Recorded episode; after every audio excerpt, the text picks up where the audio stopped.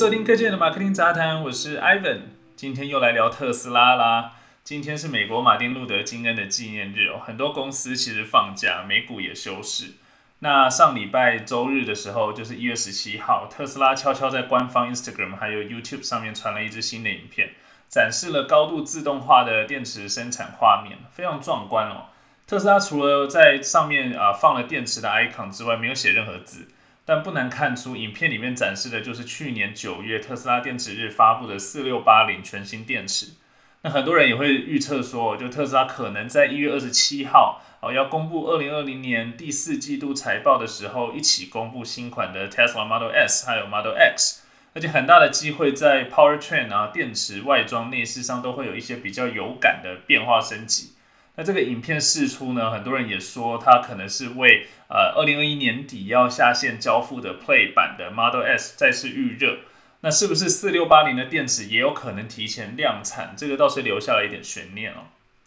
特斯拉首款量产车是比较小众的小跑车 Roster，那比较大众的量产车就是二零一二年发布的这个轿车 Model S。那发布到今今年已经将近十年了，除了在二零一六年的时候有一些小的改动，像是外观做了一个 facelift 啊，然后其他就是升级前灯啊，小幅调整的内饰的座椅啊、中控啊的布局啊，然后新增或减少一些颜色，然后这个轮圈有一些新的样式啊，升级了自动驾驶的晶片跟相机模组、悬吊系统等等，就说没有真正的所谓的换代哦。那特斯拉的这个迭代升级，其实更像是消费电子啊的一些产品，它颠覆了汽车行业里面传统的这种年改升级的概念，没有所谓的三年小改、五年大改这样的固定节奏，取而代之的是频繁的软体更新，还有小幅的硬体更新。那一旦投产顺利，它就会直接去跟动产线进行升级，而不会特别的通知。也就是说，同一个年份的特斯拉，它可能有不少的变化。举例来说，我自己的 Model S 是二零一七年十二月生产的车。那相比同一年哦，二零一七年六月以前的车款，它在车门上的小的那个置物空间里面加了植绒的内衬啊，还有指滑的橡胶。那座椅的头枕也可以上下电动的调整。但在几个月后的车款，它又直接将中控电脑 MCU 给升级，让它的这个整个呃操操控体验跟 Model Three 一样是很顺滑的。那当然了，这样的做法。不是很多人都可以接受，因为你永远不知道有没有一些你很想要的升级会在你买车之后几个月突然出现，所以常常让老车主扼腕哦。那这些小更新之外，它频繁的调整价格也是很多呃特斯拉跟这个呃特斯拉车主很很头疼的地方，因为频繁调整价格不是传统的车厂会做的事情。举例来说，我二零一八年九月的时候买了 Model Three 的性能版，算是第一批性能版的车主。那当时我特别加了五千美金，买了它的那个 Enhanced Autopilot 啊，自动辅助驾驶。然后我又再加了五千美金，买了这个 Full Self Driving FSD 的全自动驾驶的套装。然后我又加了五千美金，买了它这个性能版套件啊，就是包含二十寸的锻造轮圈啊、碳纤维尾翼啊、金属的踏板啊、专属的这个 Dual Motor 红色的这个 Badge，然后还有比较低的这个悬吊啊等等的。但是不出几个月哦，在我记得好像两三个月哦，Enhanced Autopilot 还有所谓的性能版套件，它就已经变成标配了。就在二零一八年底，我九月买车，它好像十二月就变成标配，而且整个车的车价还降价。也就是说，我早买了两三个月，但是我多付了一万多美元，就是三十几万台币。所以特斯拉的车友圈里面，大家总是会说哦，早买早享受，然后彼此安慰。这边顺便奉劝还没有买特斯拉但是想买特斯拉的朋友，买完以后你就少看一点特斯拉的新闻。你可以订阅我的频道，因为我不会一直去谈这个降价这种伤心事。话又说回来啊，为什么 Model S 和 Model X 的换代会令人期待呢？因为大家一直在期待这种有感的大升级发生在 Model S 还有 Model X 上，而且已经等了好几年都没有看到比较大幅度的升级哦。二零一二年发布的 Model S 跟二零一五年发布的 Model X。哦，相比二零一七年开始交付的 Model 三啊，除了内装内饰啊，两台车都没有什么变化啊，甚至有几个呃几个地方它其实用的技术是相对落后的哦，跟 Model Three 来比较的话，包含它的电池还有它的马达。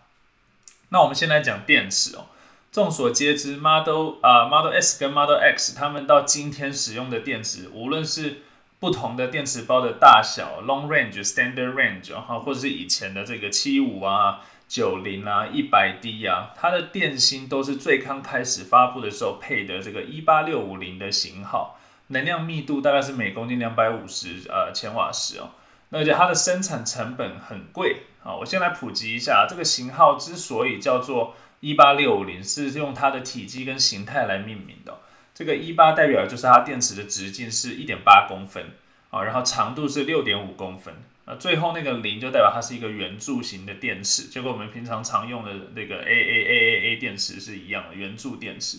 那这款电池其实很早就已经啊广泛的应用在消费电子的领域。它的特性就是安全性比较高，因为技术成熟嘛，然后能量密度也高啊，性价比相对的比较高啊，然后同时很重要是它的自放电率比较低啊，所以比较适合电动车，所以当时被选作 Model S、Model X 的电池不令人意外哦。但是随着电动车的发展，一八六五年呃一八六五零的这个电池短板也会越来越明显，就是因为它的体积比较小，所以它为了要实现啊，这个足够多的这个容量，它的单体数量会比较多。啊，所以一台车里面有上千上万的这个单体电池，才有办法给电动车呃足够的续航跟动能，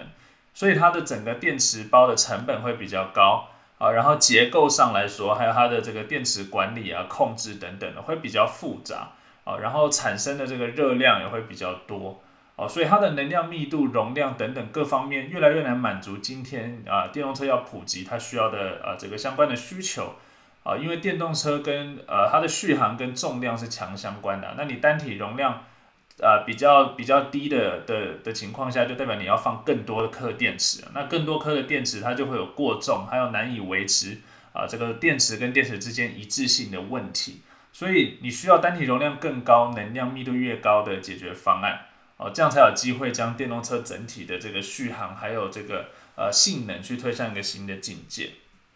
那特斯拉在二零一七年就宣布了新款车，也就是那个时候要发布 Model Three 啊，它新款的车要采用这个二一七零零的型号的这个电池啊。不出所料，当年现啊下线的这个 Model Three 就是采用了二一七零零的电池，跟 Model S、Model X 是不一样。那这个电池的命名规则其实是一样的啊，二二一就代表说它的这个电池的直径是二点一公分，长度是七公分啊，同样是圆柱电池，所以说它的单体呃的这个电池的面积啊、体积还有这个容量都提升了，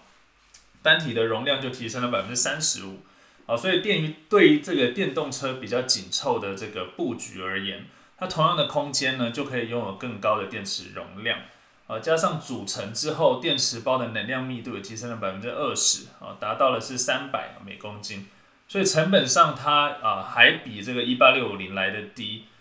根据特斯拉的数据，二一七零零电池的成本是每千瓦时一百七十美元，OK，那一八六五零的电池则是一百八十五美元。所以你采用二一七零零电池的电动车，在同样的能量需求下，它的这个电池的单体数，就是几颗电池的这个数量下降了三分之一，那同时降就会降低你电池管理的难度啊，进一步的提升就是效率、安全性还有这个稳定性。那去年呢，二零二零年九月，特斯拉它有一个电池日哦，它在上面发布了四六八零电池啊，也就是直径四点六公分啊，然后长度八公分的新款的圆柱电池。那这款电池有几个大亮点啊？首先就是它的单体体积，因为刚刚已经念出来了嘛，更大啊，所以它的这个它还有这个更高的单位能量密度。然后它很特别的是，它的电池包不再有模组，所以它是无模组的设计。然后它也没有这个电池的这个极耳，就是你电池上面突出的那一块哦。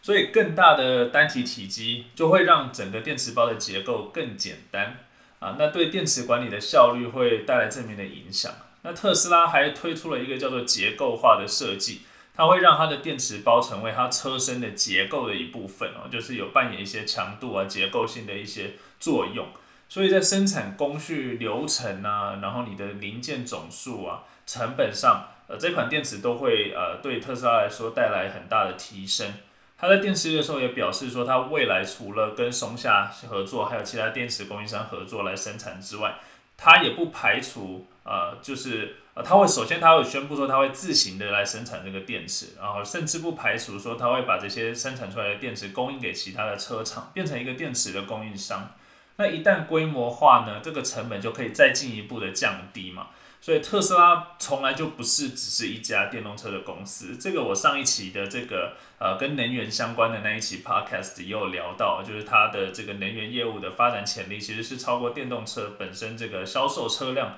啊生产研发制造销售车辆的这个业务。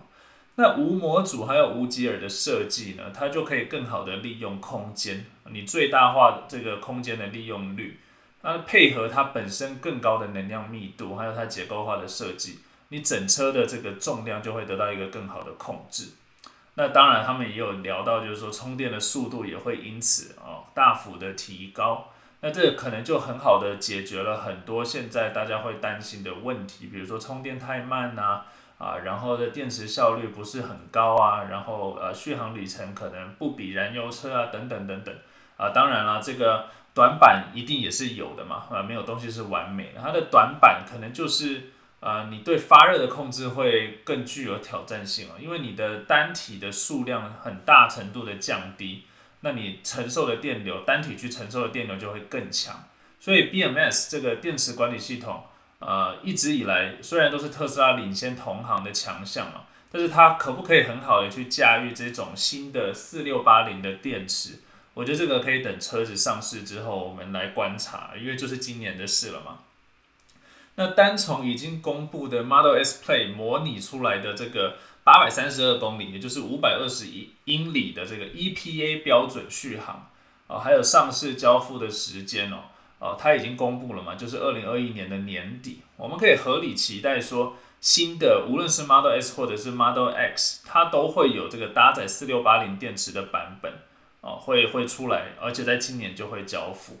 那除了 Elon Musk 他自己本人已经证实的这个 Play 版本会采用四六八零之外，其他比较入门的版本是不是也会有四六八零的电池？我觉得这个是大家可以关注的重点。电池成本的下降啊，也跟特斯拉之前 announce 过，它要做一款只有两万五千块美元的大众车款，呃，去积累更多的筹码，那可以更快速的放量。因为特斯拉从来就不是为了打造很高端、很豪华、很贵的电动车而存在，它的存在目的就是去 support 这种可持续的清洁能源啊，然后去普及电动车。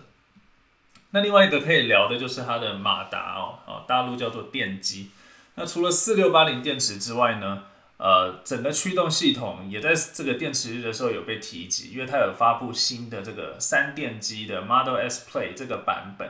哦，它在外观跟内装上，你就如果去它的官网上面看的话，跟现在你能买到的 Model S 是没有太大的差异。但我觉得大家也不用担心哦，因为像 Model Three 还有 Model Y，它在真的下线量产交付之前，你线上看到的资讯跟实际它交出来的车也有蛮多差异的，像是轮圈的样式啊，还有那个黑化的处理啊等等，都是量产交付之前在网上没有公布的。所以我们还是可以去期待说，哦，是不是特斯拉只是就留一些。惊喜要给媒体还有车主，因为这样的做法其实可以很好的让股价有一波一波往上飞的这个空间。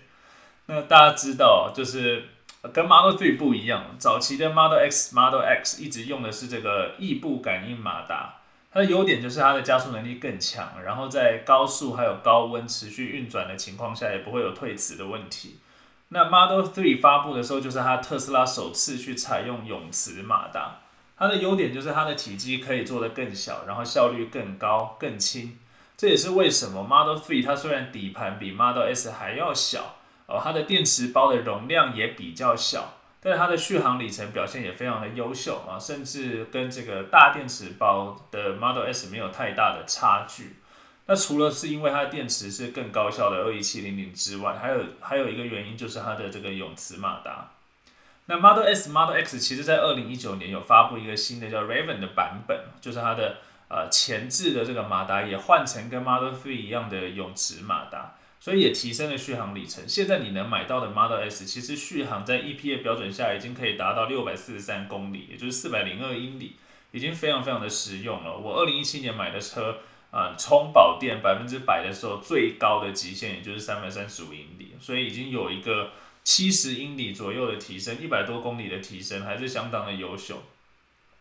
那新的这个 Play 版本啊，它是一个全新的呃动力总成，它与过去的双马达的这种配置不同，它是一前啊前面有一个，然后两个在后面的一个三马达的系统，所以它加总起来，它有很可怕的这个马力哦，达到一千一百匹，然后零到一百的加速是二点一秒，极速哦 Top Speed 可以到三百二十公里每小时，这数据是很恐怖的。但是按照特斯拉过往的惯例哦，你实车在实际的表现上，很多时候是比官方官网上面公布的数据还要恐怖的啊。像 Model 3、Model S，其实你实际上跑出来的数据是比网站上面写的数据还要漂亮，在速度上面啊。那这样子的性能配置，你还有一个八百三十二公里的 EPA 续航。啊，你不难看出特斯拉对它这个四六八零的电池包，还有它新的这个动力总成是非常非常自信的。那我相信在内饰外装啊，也会更偏向 Model Three、Model Y 这样子的一个布局哦，啊，越来越极简啊。但是我觉得啦，它还是会保留方向盘前面的荧幕去做一个区隔，然后在用料还有一些设计上面啊，都会做一些不一样的变化，因为它毕竟还是一个价格比较高的。旗舰车款，所以这个我觉得大家可以可以不用太过于担心哦。那结论是什么呢？到底一月二十七号的财报会这个发布会上会不会去呃去讲到它的这个升级版的 Model S 和 Model X？其实也不一定啦。但我个人觉得机会是蛮高的啊，因为特斯拉去年底的时候有宣布说要暂停 Model S、Model X 的生产线，当时给的说法是要去优化、提升这个生产的效率。哦，但是他最近内部还有这个消息放出来说，啊，他们正在清空 Model S 跟 Model X 现在的库存现货。那这种操作看起来，其实，呃，你你去发布一个新的升级版的 Model S、Model X 也是情理之中的事情，就是在这个财报的发布会上面。那也只剩一个多星期啦，我觉得大家就静观其变啦。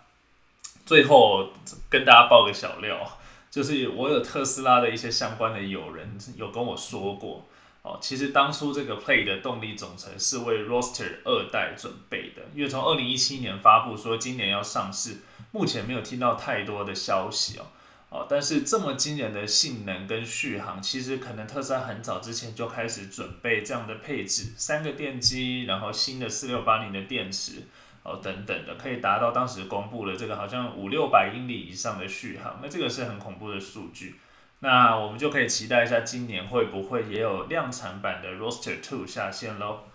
好，那今天就是想跟大家聊的全部内容啦。如果你喜欢科技的行业观察、职场啊、美国生活啊、行销等等的内容，你可以到我的 Podcast 频道订阅，也可以专呃追踪我的官方 Instagram。那我们下次再见喽，拜拜。